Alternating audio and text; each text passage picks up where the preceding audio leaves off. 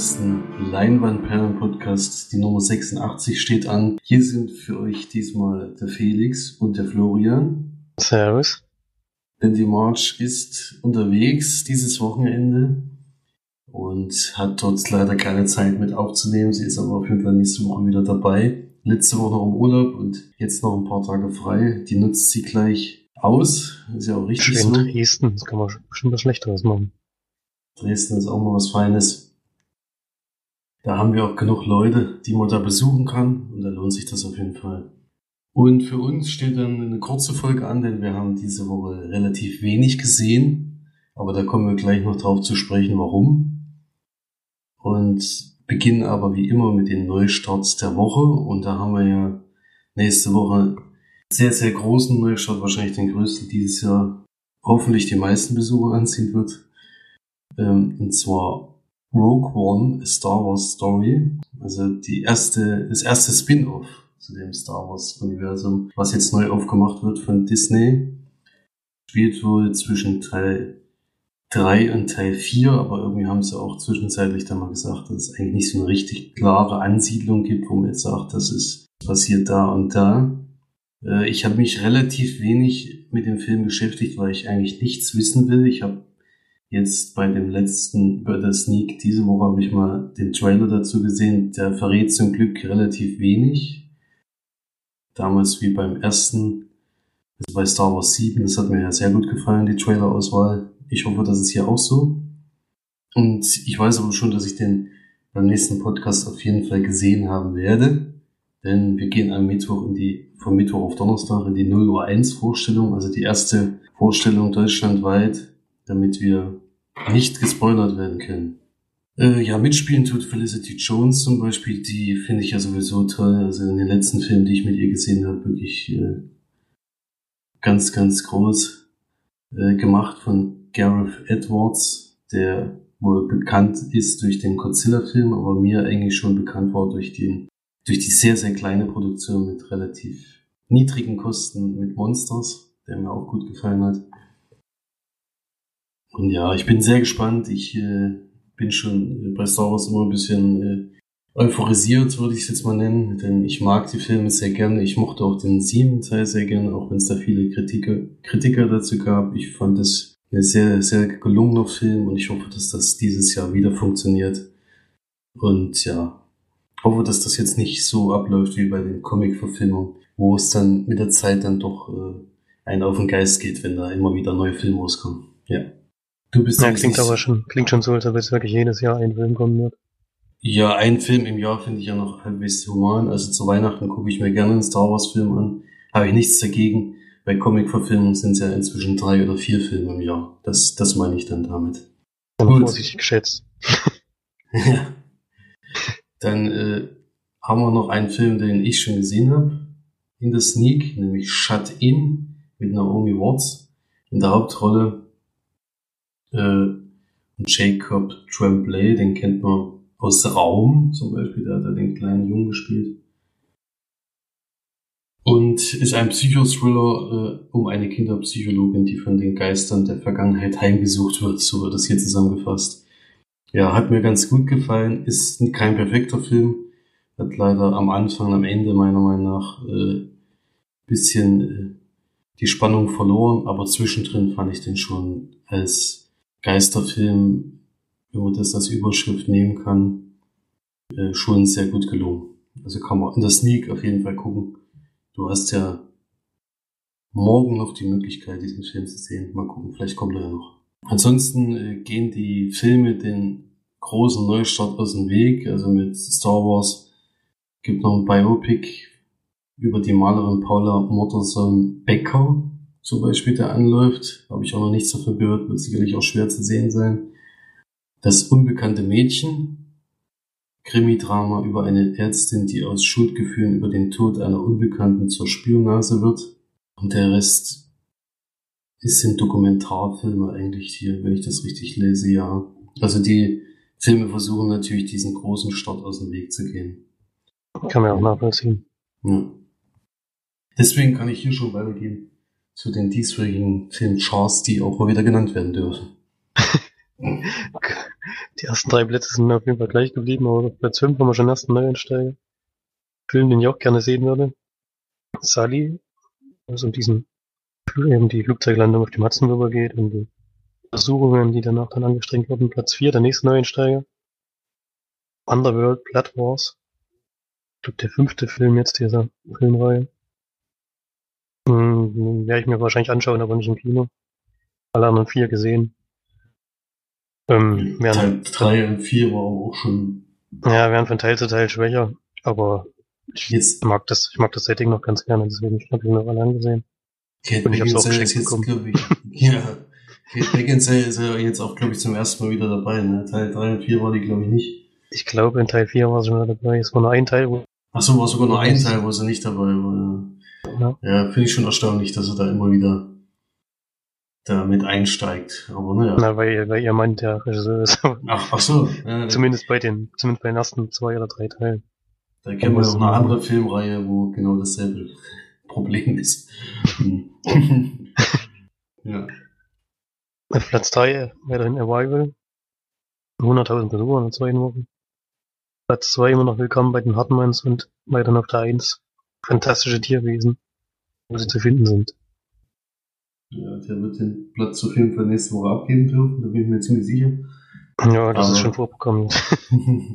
Aber ansonsten hält er sich doch sehr gut und kommt anscheinend auch in Deutschland sehr gut an. Ich habe gehört, dass in Amerika die Besucherzahlen sehr, sehr hoch waren bei dem Film. Dass das da ein großer Erfolg war. Ja, in Deutschland anscheinend auch. Dann äh, geht's direkt weiter. Nämlich einer der Gründe, warum der Podcast diese Woche kürzer ist, ist Florians Weihnachtsfeier. Oder Weihnachtsfeier von der Arbeit. Denn die. Weihnachtsfeier auf dem, Weihnachtsfeier auf dem Montag, ey, da muss ich noch mit dem Chef reden. Montag, auf dem Montag eine Weihnachtsfeier zu legen, ist wirklich ganz, ganz schlecht. Äh, da, das hätte man eigentlich äh, ändern müssen, fast. Ja, und du hast den Film in Zoom verpasst, aber was kam denn und wie waren denn die Bewertungen? Die konnten wir nach, können wir nachträglich zum Glück sehen. Ja, es kam Office Christmas Party. Ähm, Worum es da geht, weiß ich ehrlich gesagt gar nicht genau. Jetzt nicht nachrecherchiert. Jason Bateman spielt auf jeden Fall mit. Jennifer Aniston in einer kleinen Rolle. Ja. Das soll wohl so ein Partyfilm sein, wenn ich das richtig aus dem Titel herauslese. Haben jetzt nicht weiter damit befasst, aber die Bewertung kann man auf der Facebook-Seite nachlesen. 68 mal sehr gut, 14 mal okay und einmal schlecht. Also da kam anscheinend das Nick sehr gut an. Bei mir weiß ich jetzt nicht so genau, solche übertreten Komödien, falls das so eine ist, kann ich jetzt natürlich nur so aus, aus dem, was ich da so sehe, aus Bildern nachlesen oder nachempfinden. Das ist vielleicht für mich jetzt nichts gewesen, aber kann man natürlich schlecht einschätzen. Das ist auf jeden Fall eine Weihnachtsfeier, die aus dem Fugen gerät. Das ist ja, also wenn ich das Bild sehe, sieht es so ein bisschen Hangover-mäßig aus. Und da, da dreht die Party wohl leider ein bisschen ab, ja. Ja, ich weiß nicht, für mich wäre es wahrscheinlich auch nichts gewesen, aber man sieht ja, Komödien kommen das Sneak allgemein sehr, sehr gut an.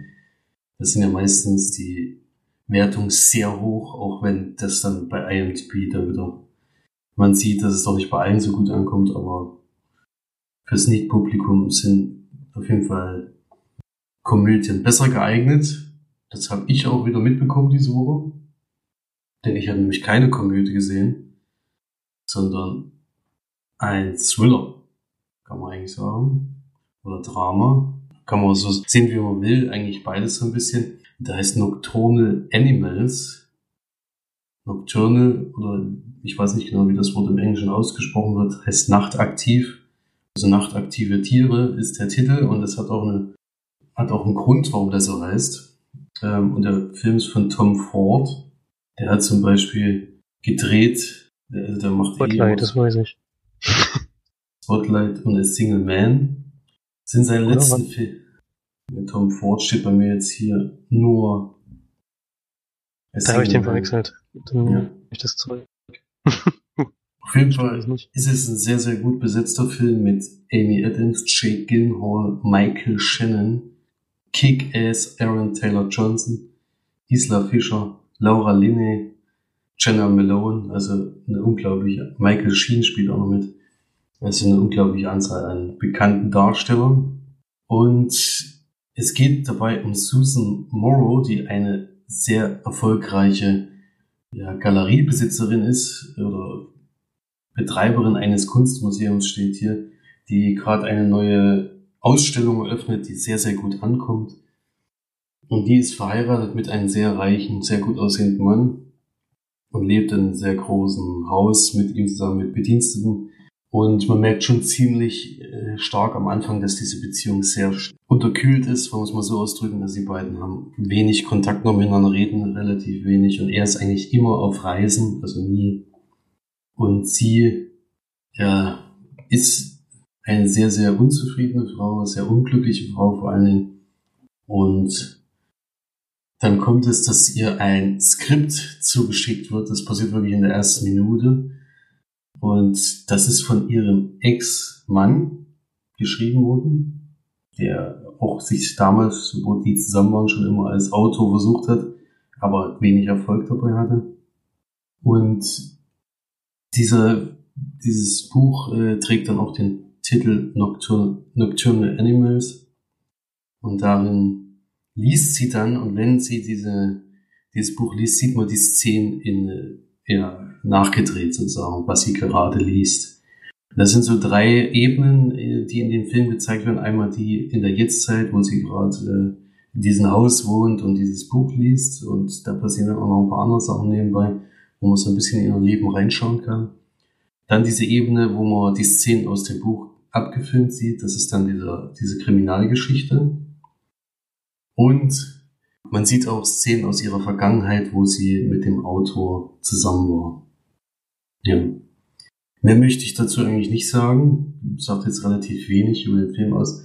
Man kann vielleicht kurz noch sagen, dass in dem Kriminalfall es darum geht, dass eine junge Familie, Vater, Mutter und eine eher ältere Tochter schon, die haben wir ziemlich früh ein Kind gekriegt, würde ich jetzt Mitte 30 schätzen, das Kind ist ungefähr 15, und die fahren oder ziehen um und auf diesem Weg, bei diesem Umzug passiert dann was, dass sie äh, ja anhalten müssen und dann ja passiert was Schlimmes. Ab dem Punkt würde ich dann aufhören, weil das ist dann wirklich ziemlich spannend. Also ein Film vielleicht so kurz zu schildern, was erstmal äh, alle in diesem Kino abgeschreckt hat, was wirklich zu mehreren äh, Buhrufen und zu zu sehr obszönen Äußerungen geführt hat in, in den ersten Minuten, ist, dass der erste, ja, dieser Vorspann besteht aus älteren, dicken, komplett nackten Frauen, die in Vollaufnahme auf diesem, auf der Leinwand tanzen, also komplett nackt. Sind alle übergewichtig, alle älter und die tanzen sehr obszön und liegen dann im Endeffekt auch und alles. Und es ist wirklich eine Szene, wo du echt denkst, also du möchtest eigentlich sofort diesen Film verlassen. Ja, und das äh, hat kam beim Publikum überhaupt nicht an. Ich habe auch keine Ahnung, warum dieser Anfang gewählt wurde. Wahrscheinlich, weil es ist so eine diese Galer äh, neue Eröffnung von dieser Ausstellung, die sie da hat. Und da tanzen vor diesen Leuten oder vor diesen Gemälden tanzen nackte dicke Frauen. Das ist so die, der Grund, warum das ist, aber für mich nicht nachvollziehbar, warum das ist. Es wird auch im Film zwar nochmal thematisiert, wo dann einer kommt und sagt, ihm hätte das gefallen, wie sie das gemacht hat, aber es hat jetzt keinen Wert oder für mich hat das jedenfalls nichts über den Charakter von Amy Adams ausgesagt, dass sie das jetzt so gewählt hat. Keine Ahnung. Ja, das war ein sehr harter Einstieg und ich war sehr, sehr irritiert und hätte damit auf jeden Fall nicht gerechnet. Und dann aber ab dem Punkt, wenn man das überstanden hat, kommt dann diese Anfangsszene, wo man sieht, dass die Beziehung doch sehr unterkühlt ist. Und dann spätestens, wo sie dann anfängt, dieses Buch zu lesen, wird es aber, nimmt der Film deutlich an Fahrt auf und wird dann wirklich sehr, sehr spannend. Ja. Deswegen, äh, vielleicht, wenn man den Film gucken will, die erst fünf Minuten später kommen. Das gehört ja zum Film dazu, will ich nicht dazu raten, das nicht zu sehen. Ja, meinetwegen kann man es vielleicht ein bisschen abschreckendes. Es ist sehr komisch. Ich, ich verstehe es auch wirklich nicht, warum das geht. Ich denke mal, es war einfach nur, um die Leute zu schocken am Anfang. Hätte, wenn das so weitergegangen wäre oder ein bisschen bisschen länger gegangen wäre, hätte es wahrscheinlich auch dazu geführt, dass mehrere gegangen sind, sind auch am Anfang welche gegangen. Äh, das ist natürlich, glaube ich, nicht die Intention des, des Regisseurs. Äh, keine Ahnung, was ihn dazu getrieben hat. Basiert übrigens auf einem Roman von Tony und Suzanne. Tony und Suzanne ist der Titel und der Autor ist Austin Wright. Das habe ich, lese ich jetzt auch zum ersten Mal. 116 Minuten und lief zum ersten Mal bei den Cannes Festspielen in Venedig am 2. September und hier läuft er am 22. Dezember an. Das heißt, du hast auch noch die Möglichkeit, diesen Film zu sehen. Und ja, für mich auf jeden Fall eine spannende Geschichte. Ich fand das Ende gut gewählt. Ich hätte mir, oder ich hätte mir das Ende ein bisschen anders gewünscht. Äh, das, äh, ja, nicht anders gewünscht, das ist jetzt auch Quatsch. Aber ich habe mir ein anderes Ende noch ausgedacht, was ich, äh, was ich irgendwie noch ein bisschen cooler gefunden hätte an der Stelle. Aber so wie es gewählt war, war immer noch alles super. Kann man nicht sagen. Ja. Ich freue mich auf jeden Fall auf den Film. Ähm, hatte vorher noch gar nicht davon gesehen, habe dann ein bisschen gelesen. Und klingt nach einer interessanten Geschichte. Ich habe mich auf jeden Fall freuen, wenn er bei mir noch kommt. Der kam ja auch in Stuttgart, habe ich gesehen. Also habe ich ja vielleicht eine größere Chance, dass das noch passiert. Spotlight hat natürlich Tom McCarthy gemacht. Extra jetzt mal nachgeschaut. Das ist der, hm, ein bisschen Käse erzählt. Hm. Also, ja, würde ich mir auf jeden Fall gerne anschauen und wird wahrscheinlich so im Kino hier in der Nähe keinen großen Kinostart haben. Deswegen wäre es schön, wenn jetzt mal das nie kommen würde. Ja. Sonst wird es wahrscheinlich schwierig, den zu sehen. Ja, also ich gebe insgesamt sieben von zehn Leinwandperlen für Nocturnal Animals, nachtaktive Tiere. Das Wort selbst habe ich auch noch nie im Englischen gehört, deswegen habe ich erst mal am Anfang überlegt, was das überhaupt bedeuten hat. Es wird zum Glück thematisiert. Der Film beantwortet diese Frage zum Glück relativ schnell. Ja, Aaron Taylor Johnson habe ich auch schon lange nicht mehr gesehen. Kick-Ass finde ich eigentlich auch mal ganz cool, den Typen. Ähm, hat auch eine, spielte auch wieder sehr gut. Michael Shannon ist ja sowieso ein toller Schauspieler. Also, auch da. Ja, sowieso ist, sowieso ist der Film ja toll besetzt. Von der Besetzung her kann man echt, kann man echt nicht meckern. Ja. Ja, ich bin gespannt, denn äh, Erik habe ich angeschrieben vom Kinocast, habe ihm geschrieben, was bei uns kommt.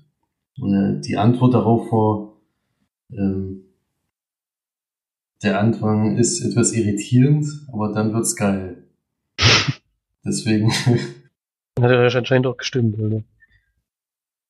Ja, es hat, es hat auf jeden Fall gestimmt. Nee, dann wird's genial, hat er geschrieben, genau. Ja, genau. Das war schon, das hat auch perfekt gepasst zu diesem Film. Ja. Das war's dann zur Sneak diese Woche. Im Kino waren wir sonst nicht. Dieses Mal hatten wir keine Zeit dazu. Und äh, komme ich gleich mal, da Florian nur einen Film hat, noch zu einem Film, den Florian schon gesehen hat in der Sneak und ich jetzt auf Blu-ray nachgeholt habe. Lief am 31. März 2016 in den Kinos an in Deutschland und heißt Eddie the Eagle. Alles ist möglich. Mit Taron Egerton, den man kennt aus, also den ich vor Dingen kenne als Kingsman. Und Hugh Jackman und Christopher Walken sind auch noch dabei. Und es geht um Eddie the Eagle eigentlich, kann man eigentlich schon so sagen. Denn der, die Person gibt es tatsächlich. Der hat seit Kindheitstagen davon geträumt, zu Olympia zu kommen und äh, versucht das dann in mehreren Disziplinen äh, in der Kindheit auszuprobieren, was leider ziemlich in die Hose geht. Und irgendwann sieht er dann ein Plakat, dass es ja auch die Olympischen Winterspiele gibt und da hat er wohl mehr Talent dafür, entscheidet sich dann für Abfahrt, Slalom und ist auch relativ gut drin, aber dadurch, dass er schon ein sehr komischer Typ ist und ja, die ja auch England präsentieren soll, die Athleten, entschließt sie sich dann, ihn nicht mitzunehmen. Und so muss er eine Alternative finden, wo er dann doch noch antreten kann. Und in Großbritannien gibt es zu dem Zeitpunkt keinen Skispringer. Und im Endeffekt ist die, ist die Regel, wenn man an einem Wettkampf teilnimmt und eine, einen Sprung schafft, ist man eigentlich offiziell, kann man offiziell als Teilnehmer da äh, im englischen Team aufgenommen werden und zur Olympia fahren. Ja. Und das versucht er natürlich. Und er geht dann nach als zum Training, komischerweise nach Garmisch-Partenkirchen. Trifft dort dann auch auf Hugh Jackman, der, der so ein ehemaliger Skispringer ist, der es leider nie richtig geschafft hat, aufgrund von ja, Unfähigkeit, äh, Disziplinlosigkeit, vor allen Dingen Christopher Walken war das sein Trainer.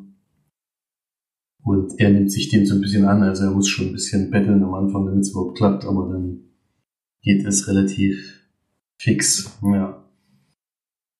Ja, wie fand man das denn? Äh, also ich hatte, glaube ich, eine sehr durchschnittliche Bewertung gegeben, wenn ich mich da noch richtig erinnere. Ihr wart nicht so mega begeistert. Ich glaube, so im Bereich sechs Punkte wart ihr da. Und da in dem Bereich würde ich mich auch einordnen. Ich fand es eigentlich ganz witzig an manchen Stellen. Ich habe äh, paar Mal lachen können. Äh, ist aber auch ein ernster Film, soll nicht eine reine Komödie sein. Eine Tragikomödie, ja, das passt besser. Steht hier. Und ja, mir hat schon manches ganz gut gefallen, also dieses Training und natürlich diese, wie er dann äh, immer beliebter wird.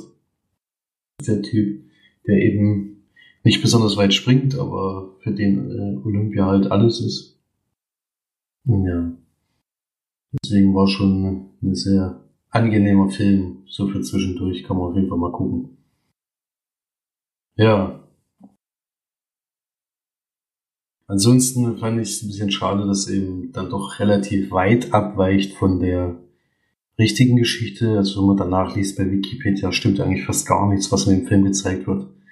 Also ich fand die Idee oder diese, wie er sich das äh, ja, selbst beigebracht hat und wie er da vorgegangen ist, eigentlich so schon, spannend genug. Hätte mir als Film schon gereicht. Äh, ich hätte es lieber ein bisschen genauer gehabt. Das mag ich eigentlich lieber bei wahren Begebenheiten. Und ja, das hat mich im Nachhinein ein bisschen gestört, dass das eben völlig abweicht. Und ja, aber kann man schon mal gucken. Also ist jetzt kein Totalausfall, würde ich jetzt nicht sagen. Ja, aber der Sneak bei euch kam der, kam der da gut an, oder? Weiß jetzt nach einem halben Jahr nicht mehr so genau. äh, wir beide waren, ja, also mit bisschen besser als Durchschnitt, das passt, glaube ich, ganz gut. Ganz mhm. ein bisschen schade, dass er teilweise doch so ein bisschen dümmlich dargestellt wurde, denn wie man nachgelesen hatte, ist, hat er ja im Nachhinein noch Jura studiert und so. Also das war definitiv kein dummer Mensch oder nicht ein intelligenter Mensch. Und das kam halt auch im Film so nicht rüber, teilweise. Hm, hat er doch so ein paar Aktionen gestartet, die, naja, schon, eigentlich schon vor sie zum Scheitern verurteilt waren. und, ja, und das halt auch Handlungsschauplätze gewählt haben, die, ich weiß nicht genau, warum sie es gemacht haben, aber die einfach real nicht vorkam, so wie die ganzen Trainingseinheiten. Der hat ja komplett den ganzen Film über Garmisch-Partenkirchen trainiert. Und das stimmt halt einfach nicht. Das fand ich dann auch ein bisschen schade. Habe ich natürlich auch erst nach, im Nachhinein mitbekommen. Habe ich nachlesen, weil mich darauf interessiert hat. Und ich schaue ja auch zumindest die großen Events von Skispringen, Vierschanzentournee und Skiflug-WM und sowas. Schaue ich mir auch ganz gerne mal an. Ich habe da auch ein bisschen Interesse dran.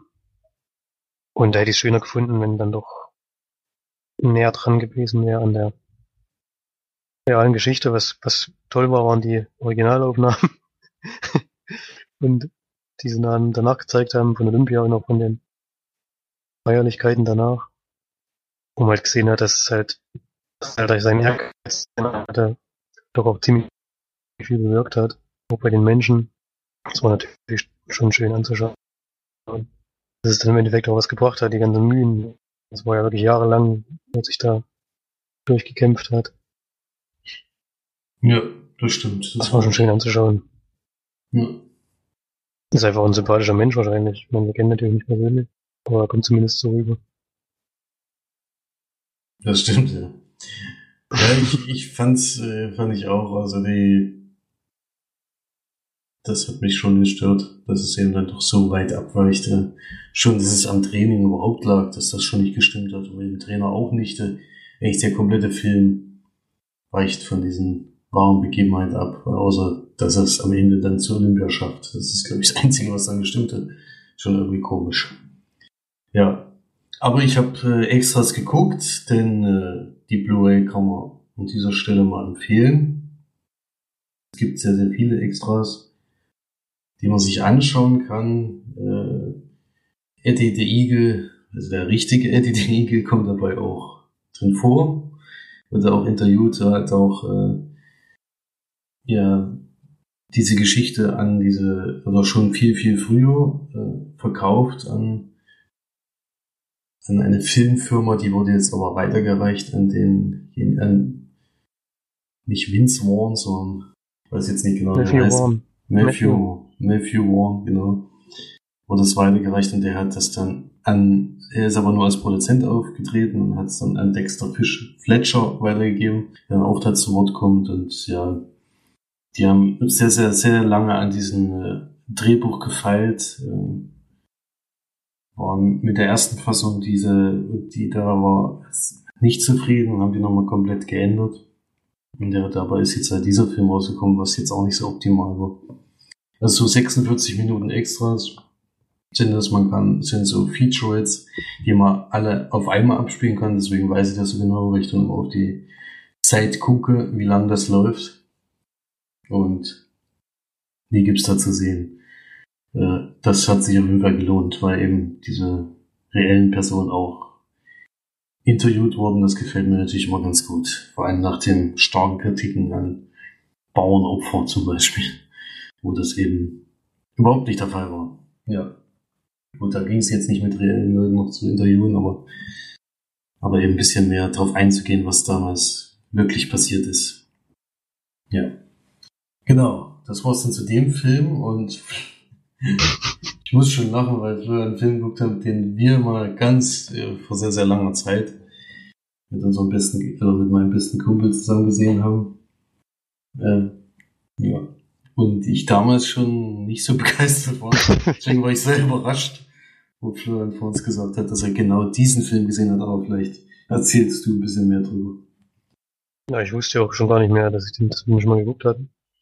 Gibt's bei Netflix, habe ich den halt mal angemacht, weil ich mal dann einen Horrorfilm gucken wollte. 13 Geister heißt er. Ein Film von Steve Beck, der hat noch nicht mal einen Wikipedia-Eintrag. Hat wahrscheinlich nicht viel mehr gemacht als diesen Film, denke ich mal. Aus sein Grund. Seltsamerweise hat Robert Zemeckis zum Beispiel mitproduziert, noch Joel Silver. Schon Leute, von denen man eigentlich gute Filme gewöhnt ist. Ähm, die Handlung zusammenzufassen ist schon mal ziemlich schwierig. Am Anfang sehen wir einen älteren Herrn, der irgendwie versucht, Geister zu fangen, und zwar zwölf Geister erstmal. Hm. Und beim Fang des zwölften Geistes geht auch was schief. Seine ganze, ganze Crew und auch sehr, er selbst kommt da zu Tode. Und dann sehen wir eine Familie. Ich glaube, sein Neffe ist das mit seiner Tochter und seinem Sohn. Und die erben das Haus dieses seltsamen alten Mannes, der da versucht hat, die Geister zu fangen. Und freuen sich dann erstmal und kommen dorthin. Ist auch ein sehr abgefahrenes Haus. Steht wahrscheinlich zu 80 Prozent oder sowas Glas. Kann auch überall reingucken und alles so seltsame Maschinen da drinnen und alles sieht ein bisschen abgedreht aus. Und ziemlich früh im Film war dann schon klar, dass der ältere Herr die Geister, die er gefangen hat, ähm, auch noch dort gefangen hält. War im Keller. Und die treten das Erbe, glaube ich, an und müssen sich dann halt damit auseinandersetzen, dass da komische Wesen im Haus vorhanden sind. Und dann ist noch ein bisschen anders so. Bisschen was, dass die Geister auch nicht mehr so gefangen sind wie am Anfang der Geschichte, sondern dann auch natürlich ein bisschen mit auftreten, damit auch ein bisschen was passiert. Und ja, worum es dann im Endeffekt geht, will ich jetzt noch nicht verraten. Äh, das ist ein bisschen schwierig nachzuvollziehen, was an diesem, diesem Film passiert. Äh, bei den Schauspielern kennt man höchstens Tony Shalhoub, wenn das ausgesprochen wird. Spielt in Brasilien mit. Und diesen komischen Typen, der den Gehilfen dieses alten Mann gespielt hat, den haben wir auch schon ein paar Mal gesehen in ein paar Filmen. Ich weiß allerdings nicht genau, wer das war. Ja, ist auch nicht so wichtig. Aber ansonsten waren die mir alle unbekannt, die Schauspieler. Hm. Wir hatten ein relativ großes Budget für einen Horrorfilm, wenn ich das hier richtig nachgelesen habe. Über 40 Millionen. Das äh, wird aber in dem Film irgendwie nicht umgesetzt. ich weiß nicht genau, wo das Geld Spielt ja eigentlich auch die meiste Zeit an einem Ort eigentlich. Also in ja, in diesem Haus. Haus. Eigentlich 90 Prozent fast. Ja. Und alle anderen Szenen sehen auch dermaßen billig aus. Schon alleine der Anfang habe ich schon gedacht, ach du Scheiße. Wollte ich schon, wollte ich schon abbrechen. Weil es wirklich größtenteils wirklich scheiße aussieht. Ist nicht der Wissenschaftler, der am Anfang, der die Gruppe anführt, auch äh, jemand Bekanntes gewesen? Oh, ich habe keine Ahnung. Ich kann den glaube ich nicht. Hm. Ach, der Wissenschaftler, den, das ist glaube ich der, den ich gemeint habe. Du meinst jetzt nicht den, hm. den Chef, sondern den. Ja, der, der ist doch, ist glaube ich. Ein Helfer also, da. Ja, ist, ja, ja, ist, ja eigentlich auch wurscht, aber ich kann mich nur dunkel erinnern, das ist ja wirklich schon ewig her, dass ich den mal gesehen habe. Ja. ja. Ich weiß gar nicht. Ich kann an dem Film nicht viel Positives finden. Die Geschichte ist total abstrus und auch unspannend. Die Geister sehen auch ziemlich lächerlich aus teilweise, finde ich. Irgendwelche zwölf bestimmten Geister, die man braucht, um dann noch was bestimmt dann noch was machen zu können. Ja, also kann ich nicht weiterempfehlen. Würde ich einen Bogen drum machen. Ich weiß gar nicht, was ich da gibt. vielleicht, vielleicht zwei von zehn Leinwandperlen. Aber mehr hat der Film nicht verdient. Für das Haus vielleicht noch. Das war ganz cool gemacht. Äh, insgesamt ich, nix. Ja, wir hatten ja damals allgemein sehr, sehr viele Horrorfilme geguckt zu diesen, äh, also in dem Bereich. Da war der Film war einer der schwächsten, die wir da gesehen haben. Ich meine, damals kam noch nicht so viel Trash raus, jedenfalls haben wir relativ wenig Trash gesehen. Wir haben relativ viele Horrorfilme gesehen, die auch ernst gemeint waren. Bei dem war ich mir auch nicht, immer nicht, nicht ganz so sicher, ob das wirklich ernst gemeint war oder ob das vielleicht eine Art Horrorkomödie sein soll, was da manchmal wirklich einfach nur blöd ist, aber vielleicht ist es auch nicht lustig. Ich habe nicht einmal Ja, gemacht. nee, lachen, zum Lachen war es ja nicht, aber mit Absicht schlecht gemacht oder so. Ich weiß es nicht. Ich habe keine Ahnung, wie es zu diesen unglaublichen Film gekommen ist. Ich weiß auch, was mir damals überhaupt nicht gefallen hat. Ja. Der ein Remake von einem alten Film. Mhm. Aber jetzt werde ich den alten Film auf jeden Fall nicht aktiv. Es kam vor allem in, in dem Zeitraum raus, wo Haunted Hill zum Beispiel rauskam oder Ghost Ship. Das Schiff ist auch nicht so ein überragender Film gewesen, aber trotzdem noch viel besser als der. Und Haunted Hill war eigentlich ganz gut. Und da ist ja eigentlich fast ähnlich. Ne? Ist ja auch in einem Haus findet das Ganze statt. Und da ist aber dann schon ein bisschen besser. Ein bisschen spannender gewesen als das, ja. Ja, aber weg von 13 Geister, vom schlechtesten Film diese Woche, den wir am schlechtesten bewerten, denn ich habe noch einen Film gesehen, den ich auch relativ gut bewerten kann, zum Glück, kann man schon mal vorher sagen. Da ist Being Charlie zurück ins Leben von Rob Reiner. Und mitspielen tut Nick Robinson und äh, von dem habe ich in letzter Zeit eigentlich alle Filme gesehen. Das ist nämlich der Darsteller von Kings of Summer, ein Film, der mir sehr, sehr gut gefallen hat. Äh, wo er mir dann nicht gefallen hat, ist in Jurassic World, aber das lag eher am Film und nicht an ihm. Und der spielt Charlie, der äh, ja, ist 18 Jahre alt und hat relativ große Probleme, denn er ist, also man weiß am Anfang gar nicht, was los ist. Er geht aus dem Gebäude raus, nimmt einen großen Stein und äh, zerwirft eine große Scheibe und blickt da auch sehr düster zurück. Also es hat ihm anscheinend auch nicht besonders gut gefallen und rennt dann von dort aus äh, nach Hause und dann äh, kommt raus, dass er sehr starke Drogenprobleme hat und auf Entzug war an der Stelle. Und seine Eltern sagen aber, du bist nicht geheilt, du bist während des Entzugs, also einfach mittendrin abgehauen und du musst weiter in der Entzugsklinik, äh, sonst darfst du nicht mehr zu Hause einziehen und kriegst auch kein Geld mehr von uns. Die Eltern sind dabei relativ reich der Vater von ihm äh, steht gerade zur Wahl als Gouverneur von dem Bundesstaat. Und Ja, die Mutter ist zwar, will ihn zwar eigentlich wieder zu Hause haben, aber sieht es dann ein, dass der Vater recht hat. Solange er seine Drogenprobleme nicht im Griff hat, muss es eine Art Kontrolle über ihn geben und die können die beiden einfach nicht bieten. Ja, und dann kommt er in eine neue Gruppe und da freundet er sich aber relativ schnell mit ein paar Teilnehmern da an, die da auch dabei sind und trifft da auch äh, eine junge Dame, die ihm ganz gut gefällt. Und dort versucht er jetzt eben dieses Drogenproblem ins Griff zu kriegen und äh, währenddessen aber auch seine erste große Liebe sozusagen kennenzulernen und ja, mit dem Elternhaus wieder zurechtzukommen. Eigentlich will er schon wieder nach Hause zurück, aber irgendwie gibt es da immer sehr, sehr großes Hin und Her und für den Vater ist es sehr, sehr schwierig, weil das ihm bisher nur schadet, dieses äh, Thema von seinem Sohn und da hat ein sehr, sehr schwieriges Verhältnis zu seinem Sohn die ganze Zeit. Es ist nämlich immer in der Presse wird das breit gewalzt, dass sein Sohn eben Drogenprobleme hat und das stellt natürlich diese Wahl zum Gouverneur, stellt ihm dann eine Gefahr dar, diese Beziehung zu seinem Sohn. Kriegt er leider sehr zu spüren. Ja, Nick Robinson spielt da mit, wie gesagt, und Carrie Elvis, den kennt wahrscheinlich keiner, den habe ich auch jetzt zum zweiten Mal erst in einem Film gesehen, oder zum dritten Mal eigentlich. Er ist nämlich nochmal aufgetreten, bekannt für mich als der Arzt Dr. Lawrence Gordon aus Saw, dem ersten Saw-Teil. Einer der besten Horrorfilme, die ich je gesehen habe. Von mir aus jedenfalls. Und dort spielt er diesen, der am Anfang mit dem Fotograf, mit dem Fotografen in dem Raum eingesperrt ist und versucht herauszukommen. Das ist äh, die Rolle, wo ich ihn herkenne. Er tritt dann auch später in einem anderen Teil nochmal auf. Und den habe ich so gleich am Anfang wiedererkannt. Ist aber, glaube ich, der einzige Film, den ich dem seitdem mal wieder gesehen habe, wo er mal mitgespielt hat.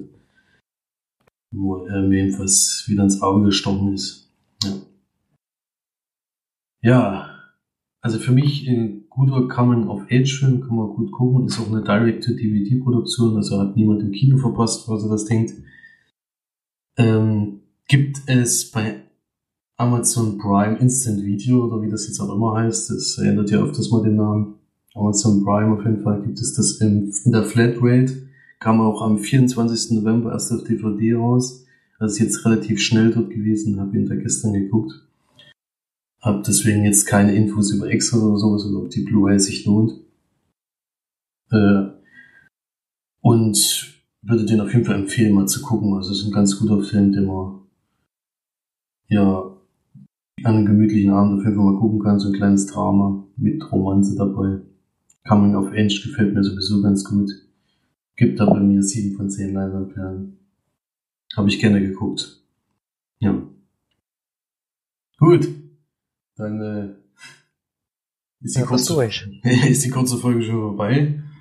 Äh, gab noch einen Kommentar, der jetzt noch zwischendurch reinkam, zu der vorletzten Folge allerdings von der Steff, wo, wo Marge darauf hingewiesen wurde, dass sie vielleicht nicht das Ende von der Serie spoilern soll. ich habe das natürlich nicht mitbekommen, dass das da überhaupt stattgefunden hat. Denn ich habe mich noch nie mit Gilmore Girls beschäftigt. Aber wenn man die Serie noch Serie allgemein geguckt hat, das Ende, und dann eben sagt, dass das ähnlich dort wieder ist, dann ja, ist es natürlich schon ein Spoiler. Deswegen sollte man vielleicht aufpassen und die Folge mit der Folge noch ein bisschen warten, bis man die Gilmore Girls Serie zu Ende geguckt hat. Ja. Ja, und sie hat halt geschrieben, dass ihr so ähnlich geht wie der March. Das ja auch ähm, teilweise sehr, sehr langatmig fand. War schön, dass viele Leute wieder mit dabei waren, aber die Geschichte, es krankt anscheinend ein bisschen an der Geschichte. Also, Hm. das erhöht jetzt nicht unbedingt meine Lust, das anzuschauen. Ich will es eigentlich schon sehen, aber die sechs Stunden schrecken mich jetzt noch ein bisschen zurück, wenn die dann wirklich nicht so über sind. Ja. Ich glaube, das Wenn das Wiederse Wiedersehen ist ja, ist ja immer schön eigentlich mit den bekannten Charakteren, aber sechs Stunden ist anscheinend doch zu lang. Hm, Ja, schauen wir mal, so eine ganze Staffel geht dann normalerweise noch viel länger, aber da sie halt anscheinend krankt es ein bisschen am Drehbuch von der von den vier Folgen. Aber ich muss mir erstmal selber noch eine Meinung bilden.